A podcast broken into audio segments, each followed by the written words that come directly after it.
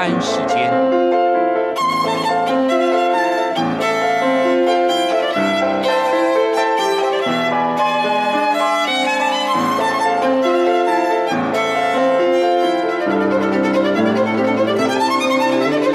由天安门学生运动领袖王丹主讲。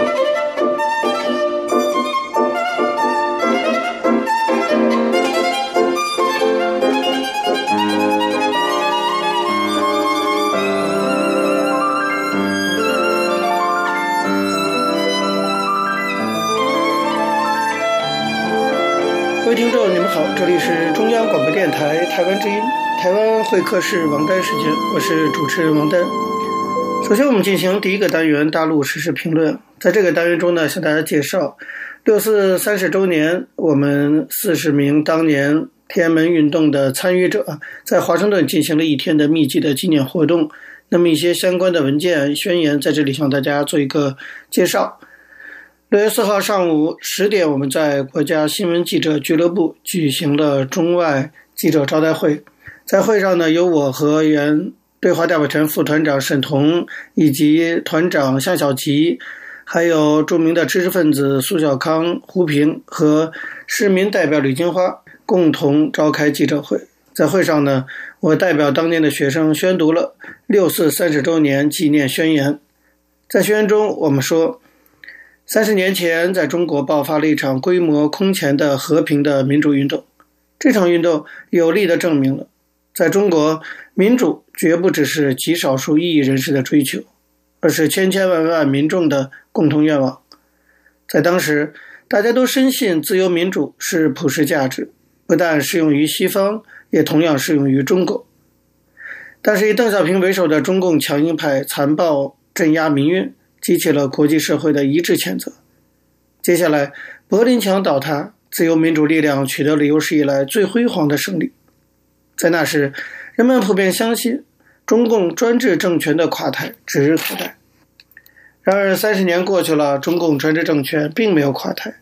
同时呢，也并没有在深化经济改革的同时启动政治改革。习近平上台以来，中共政权变得比以前更专制、更蛮横。就在这三十年的时间里，我们目睹了整个世界发生了人类历史上极其罕见的惊人逆转。专制中国的崛起，构成了迄今为止对普世价值的最严重的挑战。在三十年后的今天，我们必须说，六四不但改变了中国，而且也改变了世界。六四把中国引入邪路，沿着这条邪路走下去，我们只会离自由民主越来越远。我们必须看到，一个立足于如此伤天害理、不公不义的政权，它的存在就是对人类良知与正义的嘲讽；它的崛起必然是对世界和平与自由的威胁。要等历史来改变一个专制政权，只是一种推迟抗争和回避风险，要另一代人来抗争、来冒险的做法。而随着时间的推移，抗争很可能更困难，风险很可能更巨大。而胜利则很可能来得更艰辛、更苦涩。因此，我们在这里呼吁国人重新恢复八九精神，积极对抗共产专制政权。我们也呼吁国际社会警惕中共政权对自由民主社会的挑战，积极支持中国的民主化发展。最后，作为当年那场运动的参与者和见证者，我们也在这里宣誓：不管我们面临多少困难。我们会继续坚持反对一党专制，建立宪政民主的理想。我们今天站在这里，就是要向全世界传达一个讯息：我们没有忘记，我们不会放弃，我们会在团结的基础上继续三十年前的努力。当年那些死难者的理想，就是我们前进的动力，是我们对他们最好的纪念。那么。参加这个六四三十周年纪念宣言签署，并在华盛顿集聚来纪念六四三十周年活动的人，包括让著名的被称为天安门运动黑手的王军涛，包括当年学生运动中对华代表团的团长向小吉，包括来自南京的当年的学生金岩，包括在二十一个通缉令上的周峰锁，包括原来的工人支持学生代表唐元俊。以及我刚才提到的北京市民支持学生的代表吕金花，包括当年的学者，后来曾经参与追悼今年六四而被捕过的徐有余，包括当年的公子联的法律顾问李金吉，包括在浙江参与民主运动的陈立群，包括当年的学生领袖赵鑫、陈天石、赵长青、孙凯。包括后来专门做六四研究的青年学者何小晴，包括当年在河南的学运领袖郑存柱，包括著名的知识分子苏小康、陈奎德，包括当时清华大学学生运动领袖李鸿清，包括后来参与阻挡运动被捕过的芮朝怀，也包括当年山东大学的学运领袖杨宽兴，包括曾经名列二十一名通缉令的张伯诣。这个张伯诣原来在北大做加班，现在是有名的牧师。那么，包括另一名在二十一个通缉令上刚刚从中国出来移民到美国的郑旭光，包括被称为“死君子”的原北大的杨子立，包括原广州参与学运的于厚强，包括著名的北京的艺人是刘念春、易改，包括山东的艺人是潘强。包括曾经担任中国改革杂志社社长的知识界代表人士李伟东，以及在二十一名通缉令上位列第二名的乌尔开西，包括原耶鲁大学讲师、知识分子康正国，原北京之春社长于大海，北京之春的总经理薛伟，包括刚刚从中国出来的中山大学的老师李宝阳，包括原来二十一名通缉令上的北大法律系学生熊燕。包括曾担任对华代表团副团长的原北大生物系学生沈彤，包括著名的知识分子啊，就是这篇声明的起草人胡平等等。那么这个名单可以说是相当的有代表性了。在六月四号当天的中午一点半，我们在国会西草坪参加了由对话中国、国民力量、由共产主义受难者基金会等二十几个单位联合发起的。六四三十周年纪念集会，在纪念集会上，我代表当年的天安门学生做了一个简短的发言。在发言中，我指出，六四已经过去三十年了，为什么我们今天还要纪念呢？因为第一，今天的中国经济实力大为增长，这使得很多人忘记了一个基本的事实，那就是创造了经济增长的是中国的人民，而享受并疯狂瓜分经济成长的利益的是统治集团中共。而中共在经济增长的同时，并没有顺应世界潮流进行任何政治改革。相反，自从习近平上台以来，对于公民社会的打压、对人权的侵犯、对人民自由的限制，比之前朝有过之而无不及。今天的中国虽然蔚为大国，但是政治上正在向法西斯化的方向倒退。这样的发展趋势，正是从三十年前的六四屠杀开始的。今天我们纪念六四三十周年，就是要提醒世人，我们不要忘记，今天的中国共产党并未改变三十年前的暴政心态，仍旧坚持抗拒民主潮流。这是一个强大而邪恶的统治集团，三十年来从未改变。我们不能被表面的国力强大蒙住双眼，只看到变化的部分，而看不到这样的没有变化的部分。中共想要用经济成就抹去自己的罪行。我们绝不能让他们得逞。今天我们纪念六四三十周年，也是为了表达世界所有爱好民主的力量，尤其是香港和台湾的民主力量。我们要团结在一起，抵抗反民主力量向全世界扩张的决心。因此，我们纪念六四三十周年，是为了过去的那些死难者，也是为了仍旧幸存的我们的明天。这就是。我们参加六四三周年活动的时候所发表的宣言和进行的讲话，向大家做一个介绍。各位听众，因为时间关系讲到这里，我们休息一下，马上回来进行下一个单元。我曾经问个不休，你何时跟我走？可你却总是笑我一无所有。我要给你我的追求，还有我的自由，可你却总是笑我一无所有。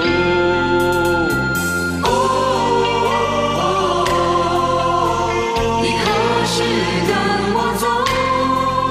各位听众，你们好，这里是中央广播电台台湾之音，台湾会客室王丹时间，我是主持人王丹。我们接下来进行的是历史回顾专栏，在这个专栏中呢，我们要根据一些当事人的口述历史，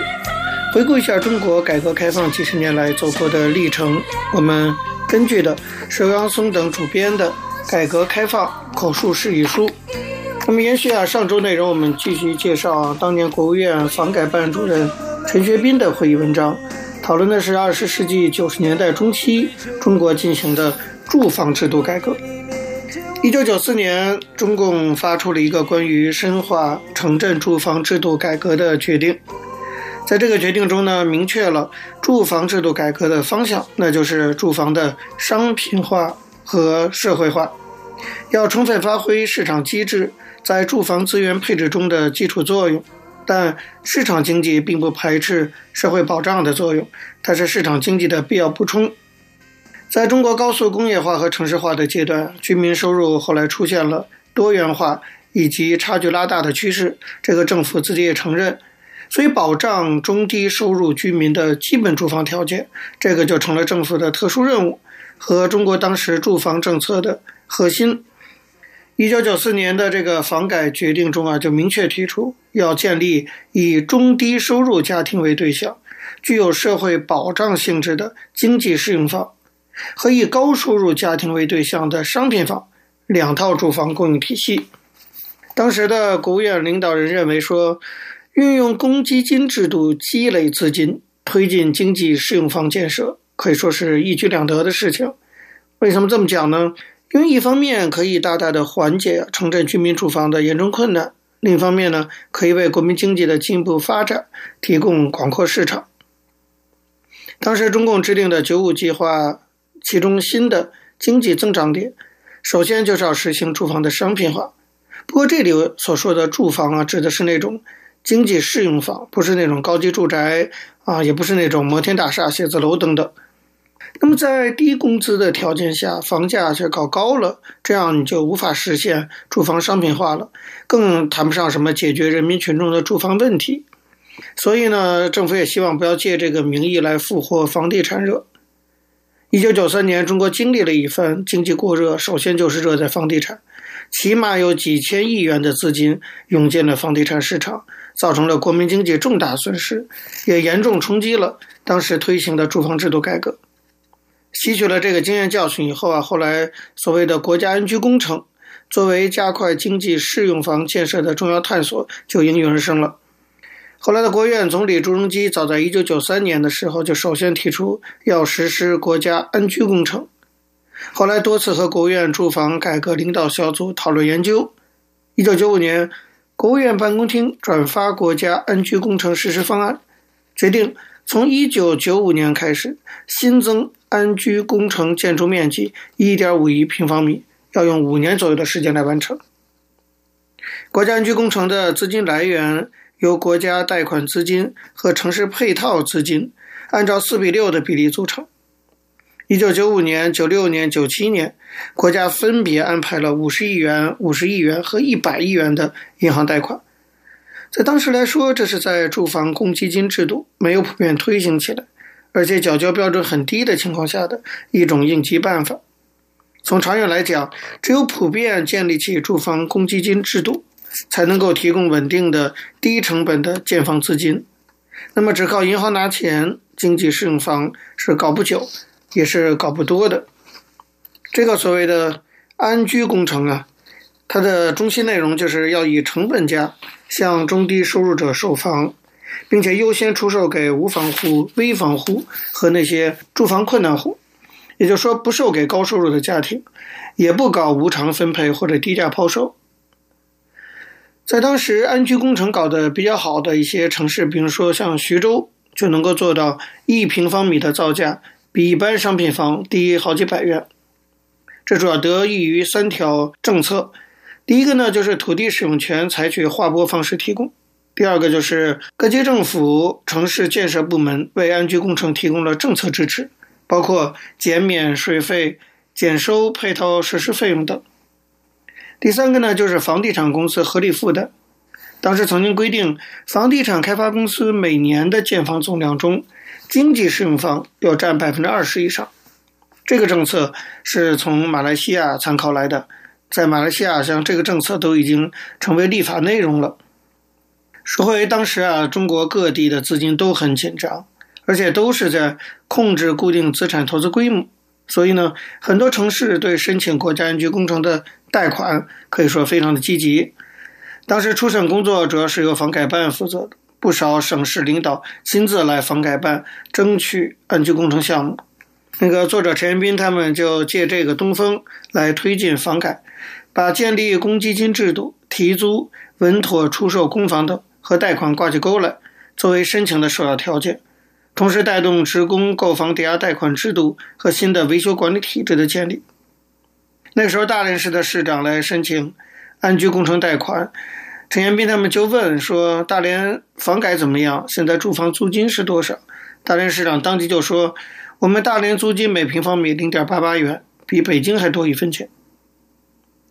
从一九九五年到一九九七年，国家安居工程。先后在八十八个城市实施，取得了比较大的成就，既推动了房改呢，又解决了一部分困难居民的住房问题，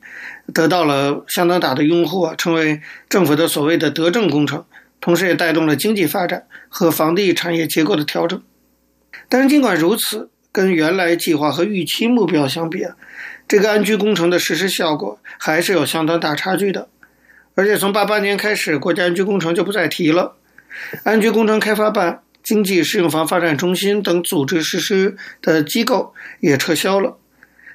其原因在于一直以来啊，对国家安居工程还是存在着两种认识：一种认为政府组织实施安居工程非常正确，是民心德政工程，对调整房地产业结构、平抑房价、解决中低收入者住房意义重大；另一种呢，来自开发商和少数部门的领导人。他们认为安居工程不能长期搞，因为政府的优惠政策存在不公平竞争，冲击房地产市场；减免政策呢，意味着政府补贴减少财政收入，政府难以承受。正因为有这些争论呢，不少城市的积极性就下降了，不愿意划拨土地。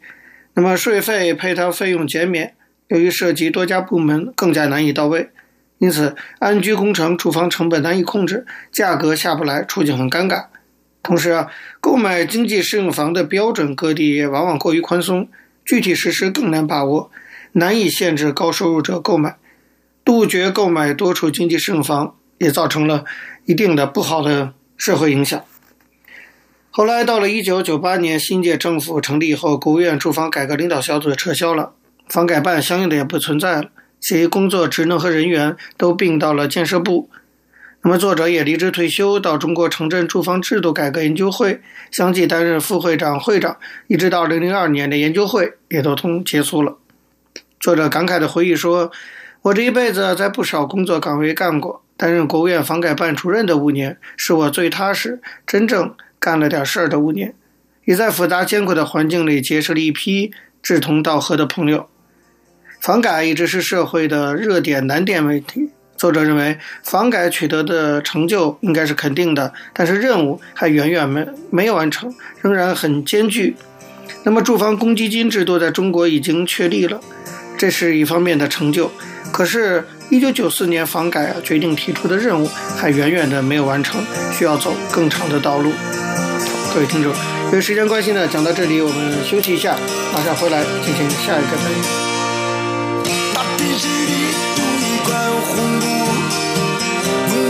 说了也蒙住了天，你问我看见了什么？我说我感觉到幸福，这个感觉只让我舒服。太阳放到我没地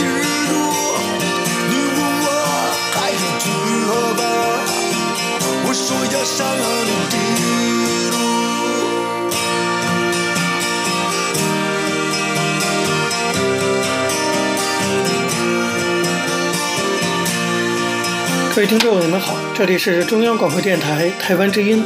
台湾会客室王丹时间，我是主持人王丹。在今天的台湾经验专栏中，我们要向大家介绍的是一位台湾重要的政治人物，原高雄市长陈菊。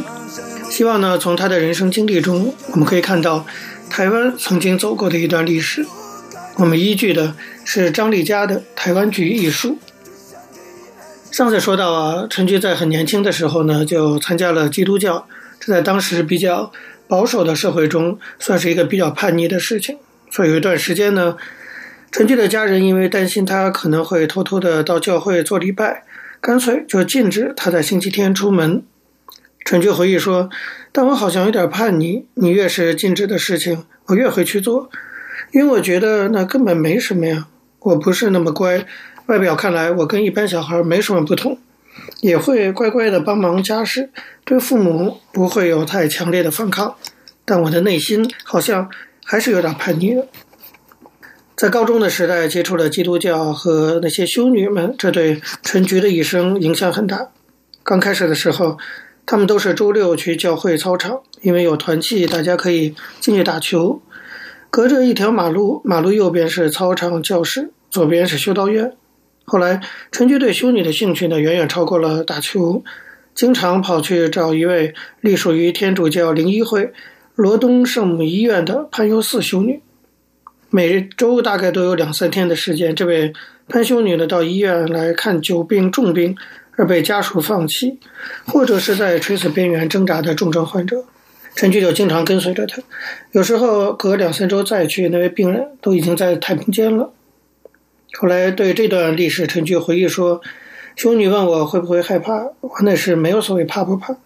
对生生死死的感受还没有那么深刻。不过我对那些人非常的同情，对修女非常的佩服。当时我也没有想过要不要当修女，只是很感动，他们为什么永远可以轻声细语？重病的病人看到他们来，眼睛就为之一亮。修女安慰他们，看起来脸色有多好多好。”让垂死的人对生命还有热望，然后握着他们的手，给他们许多的安慰。家人可能遗弃他们，社会可能放弃他们，但修女却永远让他们怀抱生命的希望。陈菊说：“当年我的家人不一定了解，因为他们没有亲近过台湾传统之外的宗教，就觉得我很大胆。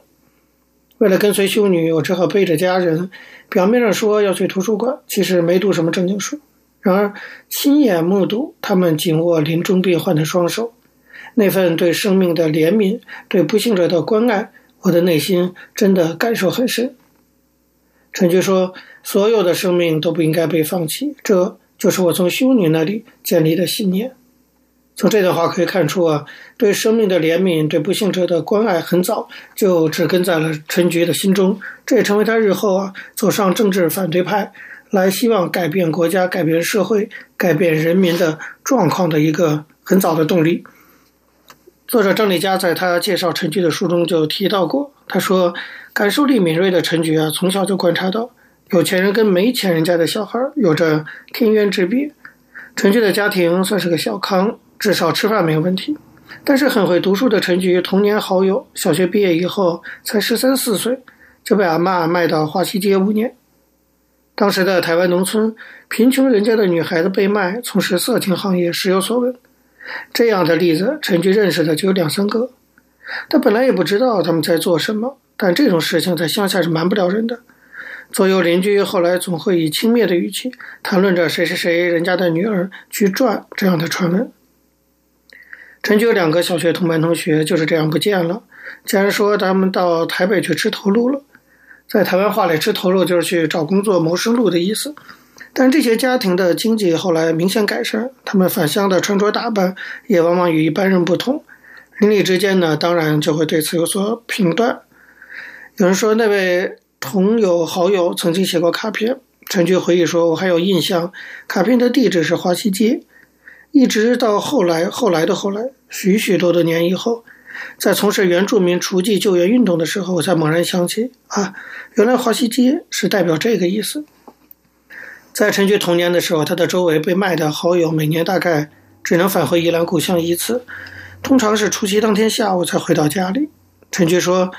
我踏着脚踏车到他家去，看到他坐在皂角，距离年夜饭的时间很近，不能逗留太久。去了就是短短数语招呼着说：‘你回来了。’两人匆匆忙忙见面。”好像成了那几年的惯例。我们从小就很要好，除了我，他似乎也不太愿意见其他人。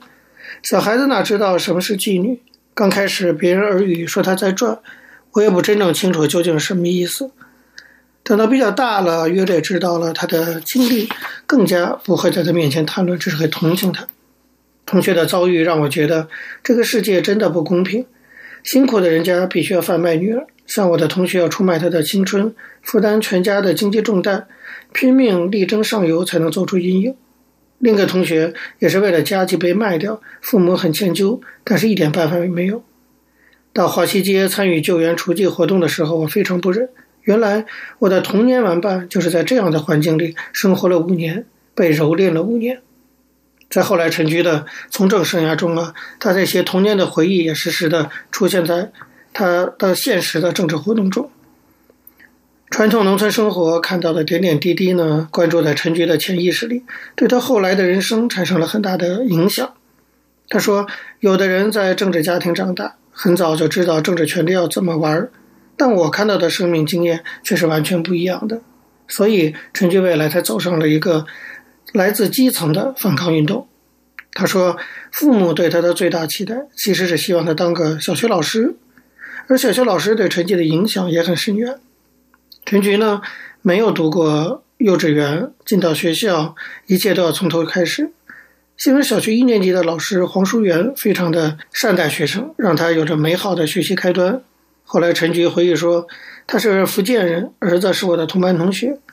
以前过年过节回宜兰，我都会带着妈妈做的菜去看黄老师。妈妈在三星也经常遇到他。后来因为子女都在台北，他也搬到台北市的万芳社区。几年前去看他，他已经有失智症的征兆，一下子记得我，一下子又不太认得了。在小学六年级的时候，这位黄老师的先生，也是在学校担任教导的王主任，突然被抓了，罪名是匪谍。出卖他的是陈菊小学四五年级老师的先生，调查局三星调查站的主任。他的女儿也是陈菊的同班同学。因为王主任的同学被抓，把他们组织读书会的事情供了出来，行政单位就把王主任抓去。一两个月之后放了回来，人已经差不多了，只剩下半条命。对此，陈菊回忆说：“自始至终，黄老师都没有告诉我或子女，王主任当年是如何被打的。”想必就是遭到灌水刑求，肝都坏了吧？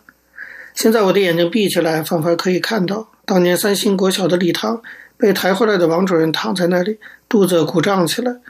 老师的宿舍就在礼堂旁边，回来没多久，王主任就过世了，就放在礼堂里，用一块白布盖着，肚子好鼓好鼓。那时候我是小孩子，陈菊说，多么好奇淘气，偷偷窥看那样的景象。却不知道，他等于是被刑求致死的。依稀记得那个三星调查站主任的女儿曾经悄悄地问过我：“知不知道我们这里有匪谍？”但王主任究竟遇到什么事，没有人敢公开讲，只能窃窃私语着。直到高中毕业后，我因为担任郭雨新先生的秘书，渐渐知道什么是政治犯。想起当年的情景，才恍然大悟，他们受到什么样的人生境遇，才知道那种痛，那是多么残酷的过程。长大之后，跟你所了解的事实连在一起，往往会发现，或许小时候不知道那么多，反而是一种幸福。这就是陈菊对他童年的回忆。好，各位听众，由于节目时间的关系，今天的台湾会客室王丹时间到这边结束了。非常感谢您的收听。如果各位听众对我们的节目有任何的指教，可以写信到台湾台北市北安路五十五号王丹收。或者发电邮件信箱到八九六四 @rti dot org dot tw 给我，我是王丹，下次同一时间再见。没有烟抽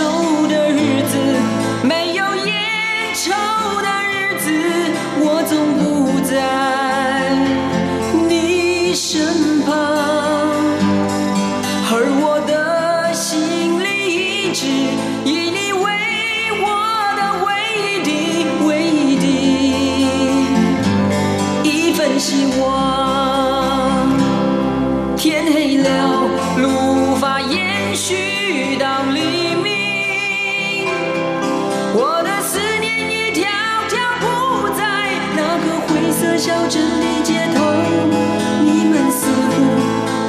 习惯没有来。